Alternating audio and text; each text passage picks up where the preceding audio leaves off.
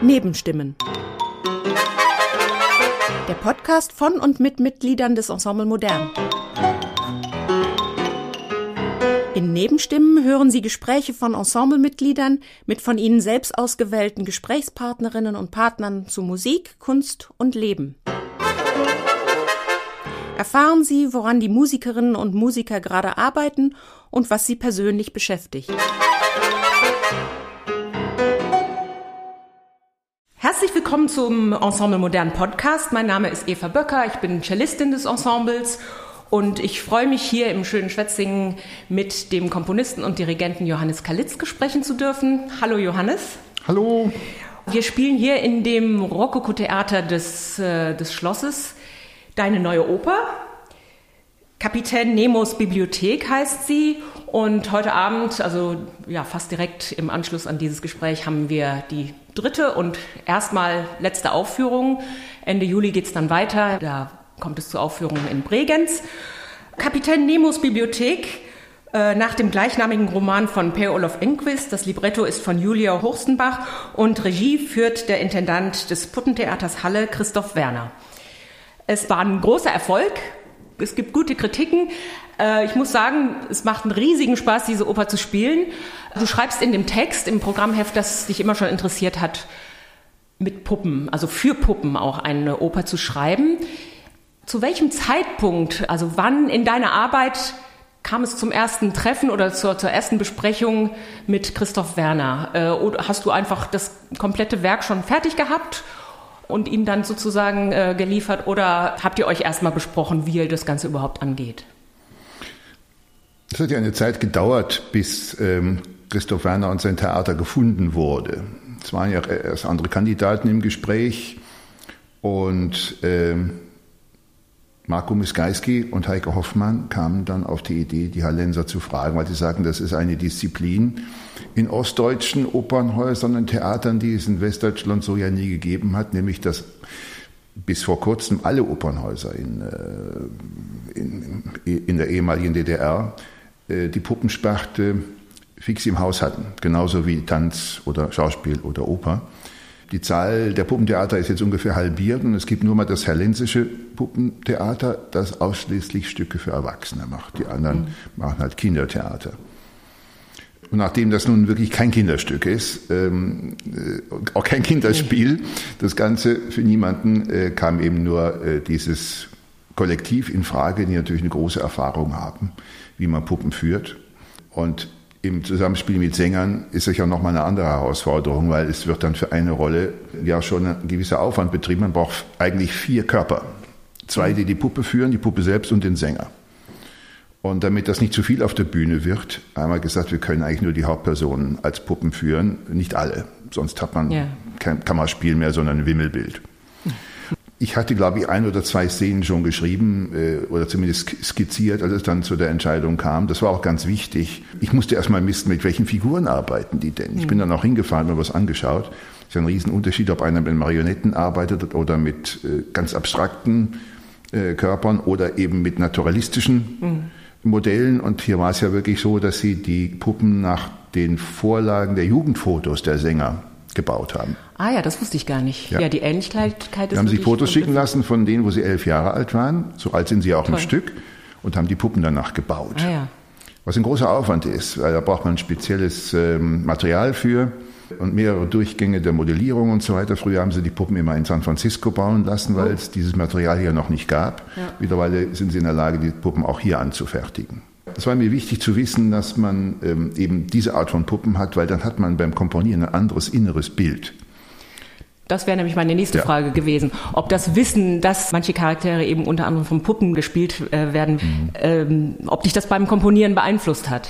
Aber ja, offensichtlich. Ja, beim Komponieren ist es ja so, dass man sich natürlich erstmal am Text orientiert und schaut, was löst der Text eigentlich für innere Bilder aus. Ja. Ich bin ja an für sich jemand, der so eine Art innere Optik hat. Um äh, eine Atmosphäre oder eine Aura einer Situation mir vorzustellen. Gut, der Text ist einerseits natürlich eine Hilfe, aber entscheidend für mich ist eigentlich immer die Welt, in der der Text spielt.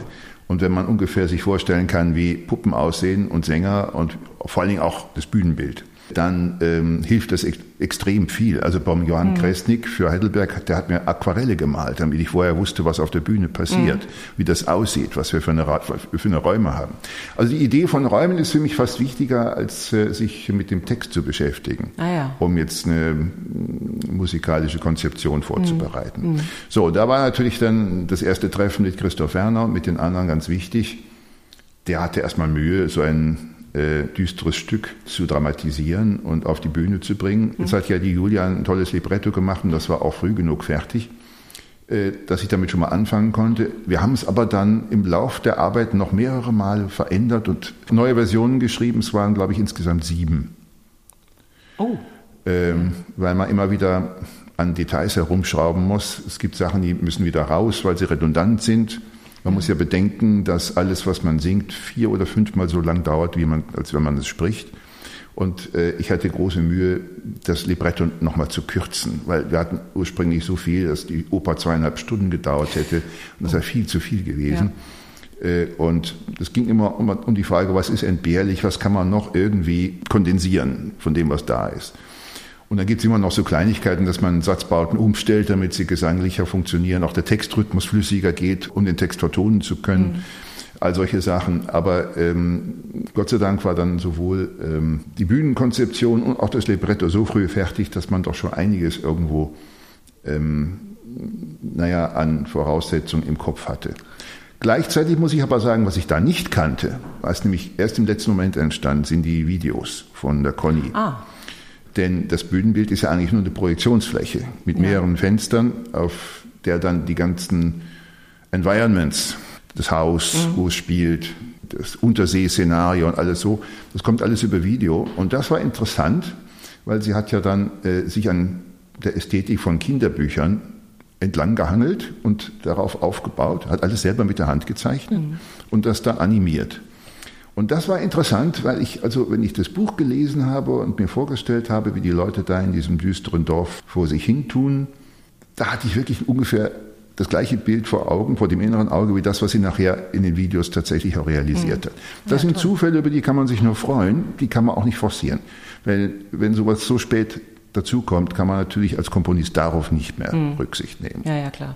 Also dem Resultat nach zu urteilen, war es auf jeden Fall eine sehr gute und fruchtbare Zusammenarbeit. Ähm, ja, zur, zur Musik. Du nimmst Bezug unter anderem auch auf Bach, aber es gibt, glaube ich, kein wirkliches Zitat. Ähm, das, sind das immer die Szenen, die in der Kirche spielen? Wir bekommen ja als Musiker, also hier in Schwetzingen im Rokoko-Theater sitzen wir ja im Graben und bekommen natürlich äh, optisch nicht viel mit. Ab und zu habe ich in Proben mal äh, hochschielen können, aber äh, durch die Distanz ja, war es dann schwer, auch was zu sehen. Aber das würde mich auch mal interessieren. Also ein Kritiker hat ja geschrieben, ich hätte O Haupt voll Blut und Wunden zitiert, was darauf hinweist, dass er noch nicht mal den Choral kennt, geschweige denn irgendwas anderes. Das ist natürlich nicht der Fall, es wird nicht mhm. zitiert, aber es, genau. wird, es wird die Charakteristik und die Gestik übernommen. Auch die Dreiklangsharmonik wird umgestellt. Also sag mal, es ist das Ameublement von Bach, mhm. äh, aber er wohnt nicht drin. Ja. ja und so ist das mit anderen Teilen auch in dem Stück. Es gibt schon Teile, wo ich äh, aus einer Bach-Kantate äh, Elemente herausgeschnitten und umgedreht habe, ah. sodass man einen vollkommen anderen harmonischen ja. Verlauf hat, mhm. aber trotzdem die Aura des Oratorischen wiedererkennen kann. Und äh, also es entsteht schon was Eigenes mit, mit, dem Material von etwas Bestehendem. Also insofern äh, ein Zitat ist es nicht, aber es ist einfach eine Weiterentwicklung der ähm, klanglichen und harmonischen Grundstruktur. Mhm. Ja, und die Besetzung ist ja recht klein.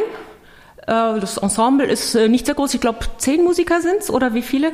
Ähm, eigentlich, eigentlich neun. Ihr habt dann zehn draus gemacht. Ah ja, Okay. Weil das, das Schlagzeug. Ja, wegen des Aufbaus äh, natürlich. wegen des Aufbaus ja, einfach ja. Äh, von einem nicht bedienen ließ. Dafür sind ja. einfach die Wege zu weit. Ja. Das ist ja etwas, was man als Komponist nicht so im Kopf hat. Wie viel Mist ein Vibraphon ja, ja, genau. und eine große Trommel. Ne? ja. ja. Naja, jedenfalls ist äh, jeder einzelne Spieler sehr gefordert, ähm, aber es macht unheimlich Spaß und man merkt sofort, also dass wirklich jeder einzelne Ton zählt. Das klingt vielleicht doof, aber es ist ja mh, mm, vielleicht gar nicht immer so. Aber die Besetzung ist auch ungewöhnlich. Also es gibt zum Beispiel ähm, eine Strohgeige und ähm, also ich hatte ein paar Mal schon Strohgeige ge gehört früher und Ja, also meine Begeisterung hielt sich immer in Grenzen und hier finde ich das fantastisch. Es passt einfach so wunderbar und wie, ja, das interessiert mich, wie du eigentlich äh, auf die Idee gekommen bist die einzubauen? Naja, die Strohgeige habe ich in verschiedenen Stücken schon eingesetzt, weil sie eben so einen ganz eigenen Sound hat, den man so ohne weiteres nicht durch ein anderes Streichinstrument ersetzen kann. Sie näselt fast schon so wie eine chinesische Piper. Ja. Wobei man aber sagen muss, ihr habt doch die beste Strohgeige, die ich kenne. Es gibt andere, die klingen schon eher wie ein zu lautes Cello. Also, äh, was? Und, kann ein Cello zu laut sein? Und kriegen, ähm, kriegen dann irgendwie viel zu viel äh, tiefe Teiltöne und diese näselt eben sehr schön, ja, ah, nicht ja. so viele tiefe Teiltöne. Mhm.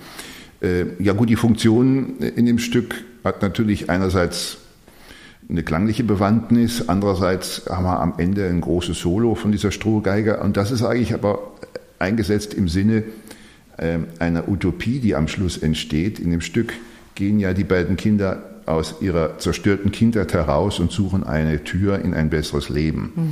Und dieser Neuanfang, der ist eigentlich symbolisiert in diesem besonderen Klang, der also natürlich vorher schon mal vorkommt, aber so prätentiös, wie am Schluss mit dem langen Solo, taucht sie dann noch nicht auf. Mhm. Also das hat also auch ein bisschen eine inhaltliche äh, Bewandtnis, dass sie dann am Ende. Ja, das ist eine wunderschöne Stelle, wirklich, ist, also ganz ja. toll. Mhm. Und wird toll von unserer Bratschistin äh, Megumi Kasakawa gespielt.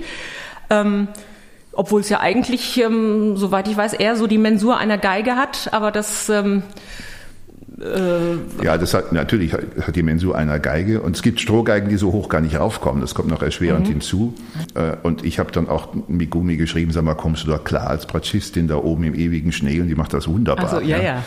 Äh, Ach, du hast dich erstmal erkundigt, aber das ist ja. Ja, ich bekam keine Rückmeldung und dann dachte ich mir, jetzt frage ich doch lieber nochmal, mhm. weil Sie hatte vorher gesagt, ja, Geige kann sie notfalls auch ein bisschen. Und da hat sie natürlich maßlos untertrieben. Nee, es ist wirklich wunderbar, ganz toll. Ja, ähm, ja und die Geschichte spielt ja auch in, äh, auf verschiedenen Zeitebenen.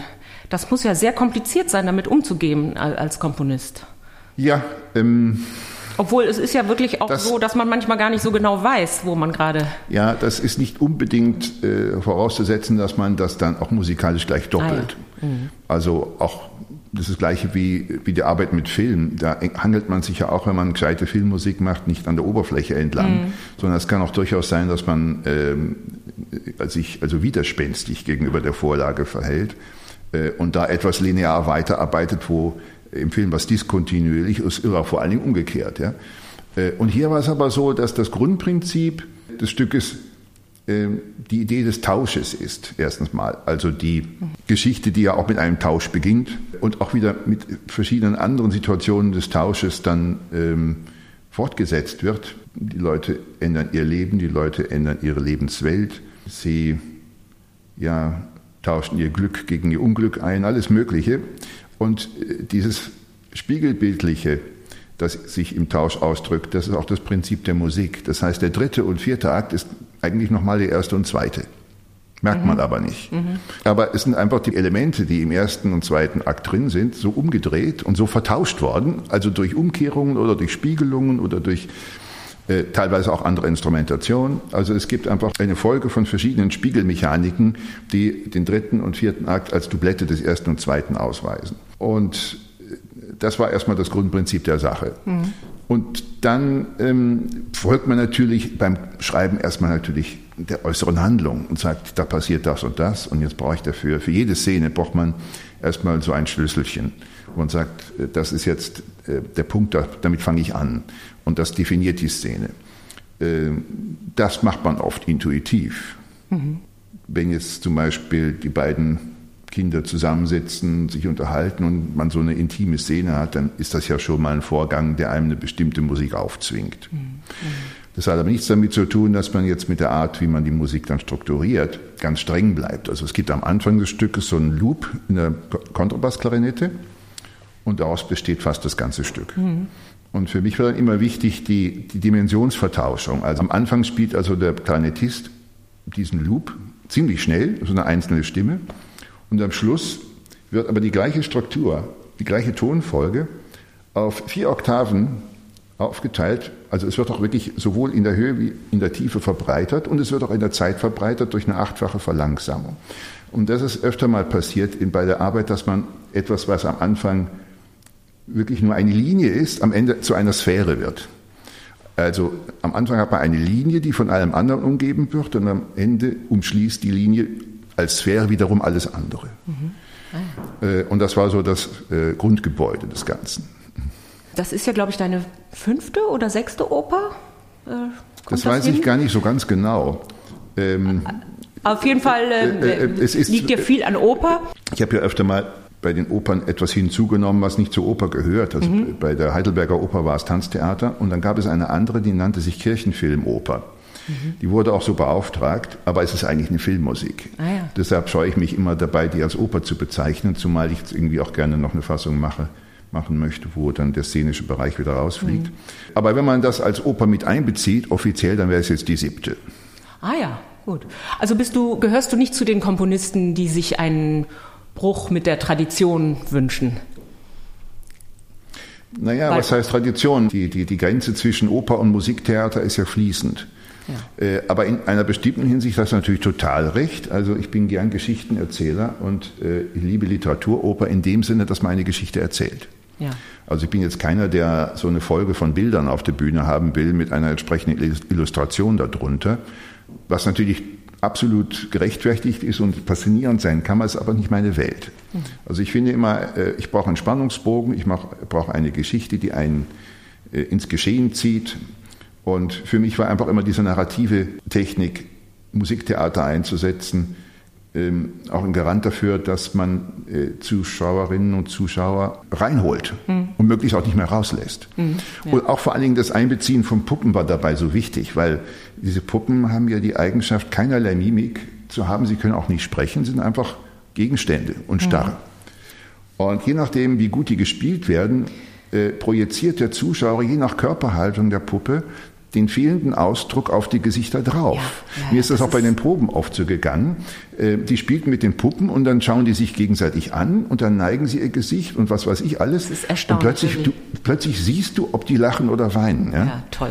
und, das, und da habe ich gedacht, das ist für mich ganz spannend, wie man eigentlich den Betrachter einbezieht, indem er etwas ergänzt, was fehlt. Er ist also beteiligt an dem, was er wahrnimmt. Ja. Und das hat man bei kaum einer anderen äh, Bühnenkunstform in dieser Intensität, mhm. dass die Beteiligung des Zuschauers eigentlich den Ausdruck herstellt. Das hat ja, mich toll. immer fasziniert. Ja. Ja, und die sind wirklich ganz toll gespielt hier, diese mhm. Puppen. Also es ist wirklich ähm, wunderbar. Ja, das sind manchmal ganz kleine Nuancen. Also die stehen ja am Schluss zum Beispiel zu zweit an der Bühnenrampe und stehen da einfach nur. Ja. Und Christoph Wallner hat auch gesagt, beim Schauspiel ist das Schwierigste eigentlich nur still am Tisch zu sitzen. ähm, und die Kunst ist, die stehen nicht ganz still. Die bewegen sich so ein ganz klein bisschen. Ah, ja. so, so wie ein Mensch ja auch nicht hundertprozentig still steht, wenn er still steht. Mhm. Irgendwas bewegt sich immer so ganz, ganz, ganz wenig. Mhm. Und das machen die auch. Das sind so Nuancen, die sofort irgendwo eine Lebendigkeit, so eine subtile Lebendigkeit herstellen, die nicht existieren würde, wenn man die da hinstellt. Dann sind sie sofort tot. In dem Moment, wo sie sich leicht bewegen, ist, sind auch die Gesichter schon lebendig. Ja, ne? Ja. Nun mal zu dir. Äh, du hast ja Klavier, Kirchenmusik, äh, Komposition und Dirigieren studiert. Ich nehme an, dass alles mit dem Klavier begann und dass vielleicht auch dein Lehrer äh, Alois Kontarski etwas damit zu tun hat, dass du dich dann besonders der neuen Musik gewidmet hast. Liege ich da richtig? Na, ich wurde ja eigentlich als Kind, als sogenanntes Wunderkind durch die Gegend geschoben und äh, musste also unglaublich viel üben, hatte irgendwie mit sieben oder was weiß ich das erste Konzert und meine Mutter war Sängerin, da haben wir viele Konzerte auch zusammen gemacht. Erster Klavierabend mit zehn und mhm. all so ein Zeugs. Dann mhm. hatte ich eine mhm. Organ Organistenstelle bekommen, die hatte ich auch schon ah. mit zehn und was? die habe ich dann bis zum Ende meines Studiums in Köln auch ausgefüllt. Ach, das damit, war in Köln. Ah, ja. Das war in Köln. Mhm. Damit das Ganze irgendwie auch ein bisschen seriösen Anstrich bekam, äh, wurde ich dann aufgefordert, mit 15 Mal eine Organistenprüfung zu machen. Habe ich dann auch getan. Ach, so früh war das alles? Ja, ja. Und dann musste man unmögliche Sachen lernen, wie Liturgie und Hymnologie. Und, mhm. äh, aber nur, ging, ging schon. Also, kurz bevor ich dann angefangen habe zu studieren, das war zwei Jahre vorm Abitur, weil man kann als Jungstudent anfangen. Ähm, da war mir das Klavierspielen dann schon etwas suspekt geworden, weil mir irgendwie äh, der, Orchesterklang, die Farbpalette des Orchesters und die Überwältigungsstrategien, die ein Orchesterstück mitbringen kann, äh, die haben mich viel mehr fasziniert äh, als, als Klavierspielen. Mhm. Außerdem hatte ich am Klavier immer gehasst, dass man permanent auf Los zurück muss und nicht 4000 Mark einziehen darf, weil man ewig trainieren muss und nach zwei Wochen ist dann irgendwie der vierte Finger schon wieder lahm, dann musste er wieder irgendwie auf Touren gebracht werden und außerdem hatte ich zu kurze Daumen, um äh, eine Dezime ordentlich zu greifen. Es kamen so einige Sachen dazu. Ich habe natürlich das Klavierspiel dringend gebraucht am Ende, auch dieses avancierte Klavierspielen, denn die Anforderungen, um Dirigent zu werden, waren damals, was Klavierspielen betrifft, exorbitant. Ja, man mhm. musste also wirklich eigentlich schon ein abgeschlossenes Klavierstudium mhm. haben. Und da ich eben Klavier doch einigermaßen fortgeschritten war, konnte ich auch schon sehr früh anfangen mit dem Dirigieren. Das war dann eben das Hauptfach äh, als Jungstudent und äh, da man nur ein Hauptfach haben durfte, habe ich dann Komposition privat studiert beim Jörg Höller. Ah. Habe ich angefangen mit 17 und also sowohl das Dirigierstudium als eben auch das Kompositionsstudium hat mich natürlich immer mehr, immer mehr reingezogen in das orchestrale Denken. Und nach einer gewissen Zeit wo ich am Theater dann war und Korrepetition natürlich erstmal ableisten musste, wie jeder, der da anfängt. Ähm, und ich dann allerdings danach doch immer mehr in die dirigentische Praxis reingewachsen bin, da war mir dann das Klavierspiel nicht mehr so wichtig. Ich habe gedacht, es ist etwas, was, das hat viel genützt, es hat auch viel Freude gemacht, äh, aber es ist eine Welt, die ich durch zwei bessere ersetzen kann. Allerdings ist es dann nicht mehr möglich, das Klavierspiel auf demselben Niveau zu erhalten, wie das, was man sonst ja, betreiben will. Und dann war mir ja. Zeit dafür nicht gegeben und dann habe ich es erstmal lieber ganz aufgehört. Mhm. Als Dirigenten kennen wir vom Ensemble Modern dich natürlich schon lange. Unsere, ich weiß nicht, wann wir das erste Mal zusammengearbeitet haben. Auf jeden Fall geht diese Zusammenarbeit schon äh, weit zurück, viele Jahre. Ja, du bist kein Dirigent, der äh, erstmal so zur ersten Probe kommt und sagt, äh, so, jetzt gucken wir mal und äh, erstmal alles langsam und so, sondern es geht sofort zur Sache. Ähm, wie ist das eigentlich? Machst du dir immer so ein, eine Art Schlachtplan, wie du jetzt bei den Proben vorgehst, ähm, wie weit du in wie viel Zeit kommen willst oder was du in jeder Probe genau schaffen willst am Arbeit oder lässt du es so auf dich zukommen? Ich versuche schon von hinten nach vorne zu denken. Äh, so dass mhm. ich weiß, um 15.30 Uhr äh, ist Pause und bis dahin ist das Stück durch. Mhm. Ähm, das kann bedeuten, dass man es einfach erstmal auf, auf gut Glück einfach durchliest, sodass mhm. jeder einfach mal gespielt und gehört hat.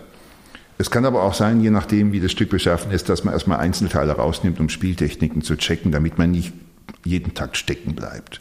Das ist eigentlich entscheidend. Also es gibt Sachen, die muss man erstmal wirklich festlegen und definieren, bevor es Sinn macht, äh, loszulegen. Ähm, aber bei den ähm, meisten Stücken, die auch jüngere Komponisten jetzt anbieten, mit leichteren Spieltechniken, mhm. kann man eigentlich vorne anfangen ja. und schauen, wie man durchkommt. Und äh, bei vielen Stücken gibt es ja kaum noch was, was man nicht schon kennt. Und mhm. dann ist es ja Blödsinn, wenn man da äh, Elemente rausgreift und äh, Tüten draus macht. Ne? Ja. Also in der Oper, die wir jetzt gerade spielen, ist ja, da gibt es ja durchaus äh, zahlreiche schwere Stellen, muss man äh, sozusagen.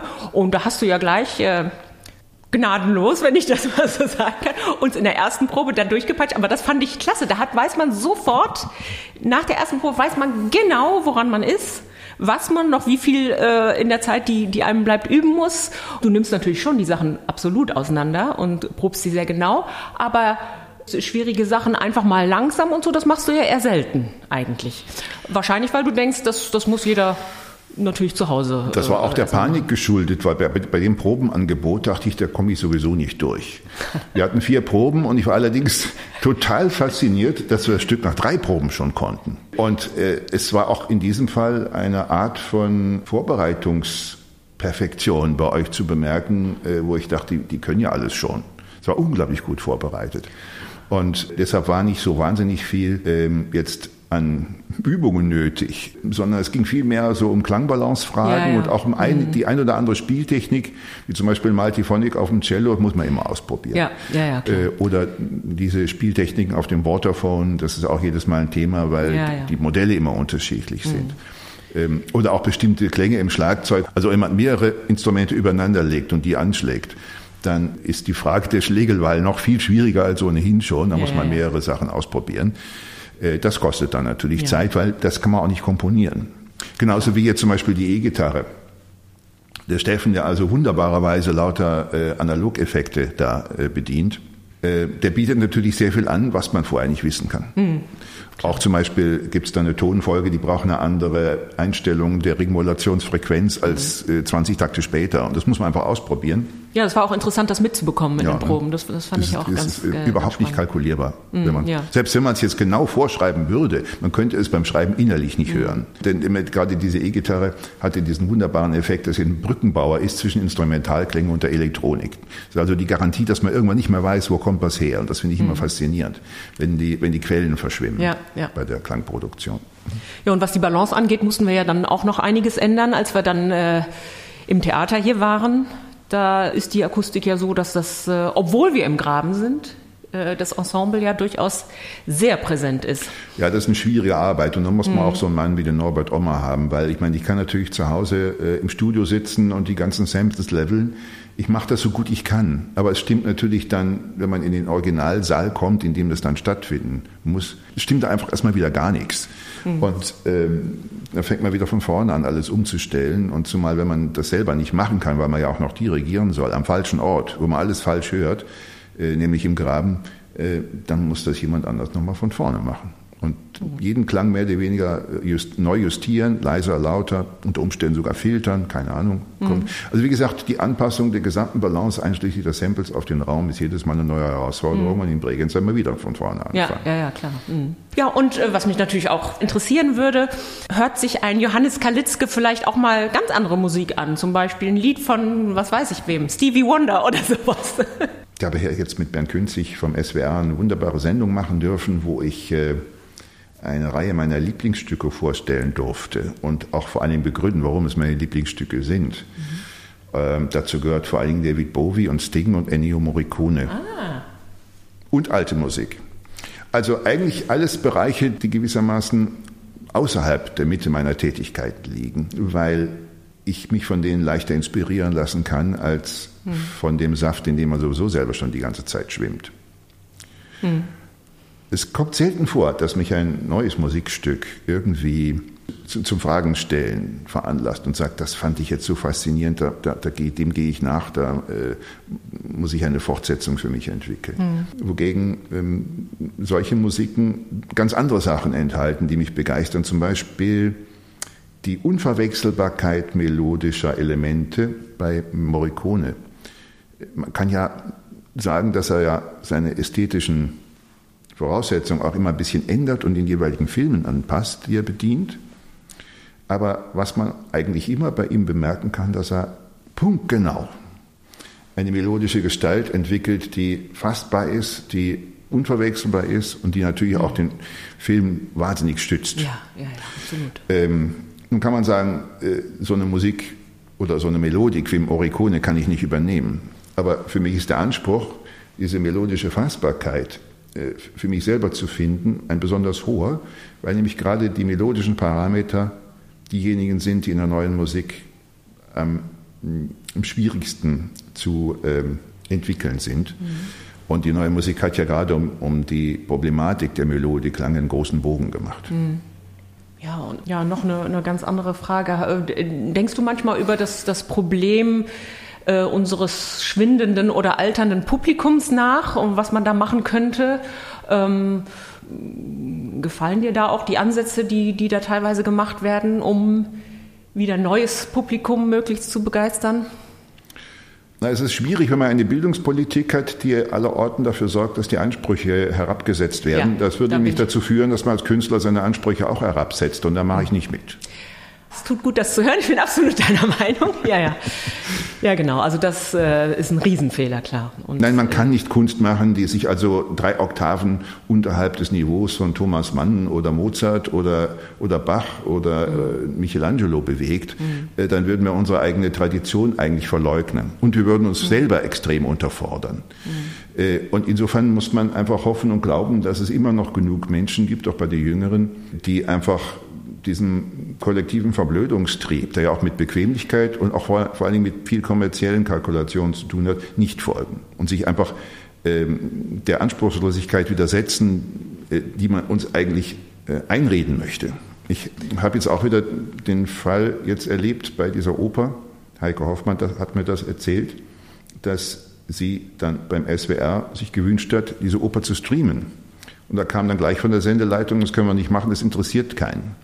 Und das ist unglaublich anmaßend, wenn solche Leute vom Radio, die teilweise selber absolut keine Idee und äh, Kompetenz für Kultur haben, dann bestimmen wollen, wer und wie viele sich für was interessieren. Mhm. Das haben die gar nicht zu bestimmen.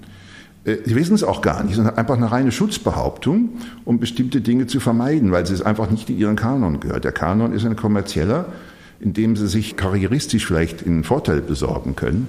Sie haben gar nicht den Bildungsauftrag dabei im Sinn, der eigentlich zu den Grundsätzen einer Radiokultur gehört. Sie machen genau das Gegenteil. Und ähm, insofern habe ich überhaupt kein Problem mit Generationen. Ich habe ein Problem mit Bildungsschichten. Hm. Ja, ich weiß jetzt nicht genau, was der Bildungsauftrag jetzt zum Beispiel an den Schulen ist. Ich weiß nur, ähm, wenn ich an die Grundschulzeit meiner Kinder zurückdenke, äh, äh die hatten, glaube ich, äh, in den vier Jahren höchstens ein Jahr Musikunterricht. Und was da gemacht wurde, war, äh, also die haben da Noten lesen gelernt. Das Problem war nur, dass die meisten überhaupt nicht wussten, war, wozu.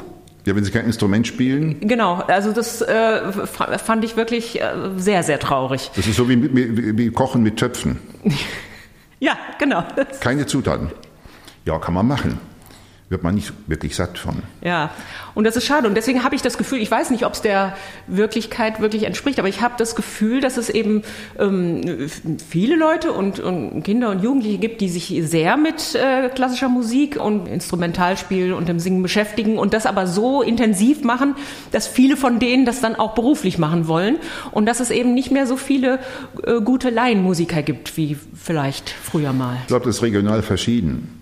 Also in, in, in Österreich erlebe ich schon so, dass Hausmusik und Instrumentspiel einfach immer noch gewissermaßen zur, zum guten Ton der Familie ah, ja. gehört. Ja, aus England kenne ich das auch, aber hier ähm, habe ich das Gefühl. Da kommt nicht unbedingt viel dabei herum, aber viele machen einfach, wie auch meine Söhne zum Beispiel, die Erfahrung, wie man ein Instrument spielt und kommen unter Umständen einfach zu der Erkenntnis, dass sie nicht unbedingt für andere spielen, aber für sich selber ist es schön. Zwischendurch einfach mal zu entspannen ja, und sich ja. ans Klavier zu setzen und das zu spielen, worauf sie Lust haben. Dass man in der Lage ist, einfach wie man, wie man, wie man die Finger bewegt und ja, dass man auch das irgendwo zur eigenen Entspannung als Qualität betrachtet, Musik zu machen das muss nichts mit Publikum zu tun haben, das muss auch nichts mit Leistung zu tun mhm. haben. Äh, und, und, und das meine ich jetzt mit Hausmusik. Einfach, dass man es mal gemacht hat, dass man weiß, wie es geht, wenn man es in 20, 30 Jahren vielleicht mal braucht. Denn ich kenne das auch von ehemaligen Schülern von mir, die haben dann mal, die habe ich dann Klavier unterrichtet, die haben das dann nach 20 Jahren erst wieder ausgepackt und gesagt, mhm. ja, jetzt, ich mal, jetzt gehe ich, jetzt gehe ich da mal wieder dran und entwickelten dann plötzlich eine große Freude dran, weil das dann zu ihrem Alter passt und dann haben sie einfach das Rüstzeug dann schon. Ähm, und das ist natürlich eine ganz andere Welt, über Musik nachzudenken. Äh, aber das, das gehört einfach zur Lebensqualität, ja. dass man sowas bedienen kann, wenn man es braucht. Da weiß ich nicht, wie da in Deutschland die Situation im Allgemeinen ist. Musikschulen gibt es ja viele und es wird auch viel gespielt. Auch in Ostdeutschland vor allen Dingen ja. sieht man viele Kinder mit Instrumenten auf der Straße herumlaufen, freue ich mich immer. Ja, ja. Ja, und ähm, Musik an äh, ungewohnte Spielstätten äh, zu bringen, irgendwie, äh, was weiß ich, Bach am Hauptbahnhof oder, oder in irgendwelchen Industriehallen ähm, oder Sportplätzen, was hältst du davon? Meinst du, man kommt da eher an die Leute dran oder? Also ich halte davon ganz viel, wenn die Sachen einrasten. Wenn man das Gefühl hat, da hat man jetzt einfach irgendwie ähm, ein Experiment gemacht, um äußerlichen Effekt damit zu erzielen, der aber dann nachher inhaltlich nicht funktioniert. Mhm. Und auch akustisch nicht. Und insofern kein besonderes Erlebnis verspricht. Dann soll man das lassen. Ah ja. mhm. Aber es gibt immer wieder Situationen, wo man sich denkt, das war jetzt genau das richtige Projekt für den richtigen Raum. Ich habe irgendwann mal Pierrot Lunaire in einem Zirkuszelt gemacht. Aha. Es war akustisch ah. nicht lustig, aber es war so toll. Also ein altes Zirkuszelt, das jetzt äh, ja, auch in gedämpften Farben da stand, relativ dunkel. Äh, und es hatte eine Atmosphäre, wo ich dachte, ja, das ist etwas, da habe ich mir das Stück eigentlich immer schon drin vorgestellt und ich wusste es bloß nicht. Aber da gehört es genau hin. Toll. So was passiert da auch. Und dann mhm. denke ich mir, ja, das werde ich nie vergessen. Schön. Wir müssen jetzt, glaube ich, langsam aufhören. Ähm, gleich ist, wie gesagt, die dritte Aufführung mhm. der Oper. Ähm, und dann sehen wir uns ja Ende Juli wieder. Da geht es weiter in Bregenz. Vielen Dank, Johannes. Ja, bitte, gern. Das war Nebenstimmen, der Podcast von und mit Mitgliedern des Ensemble Modern.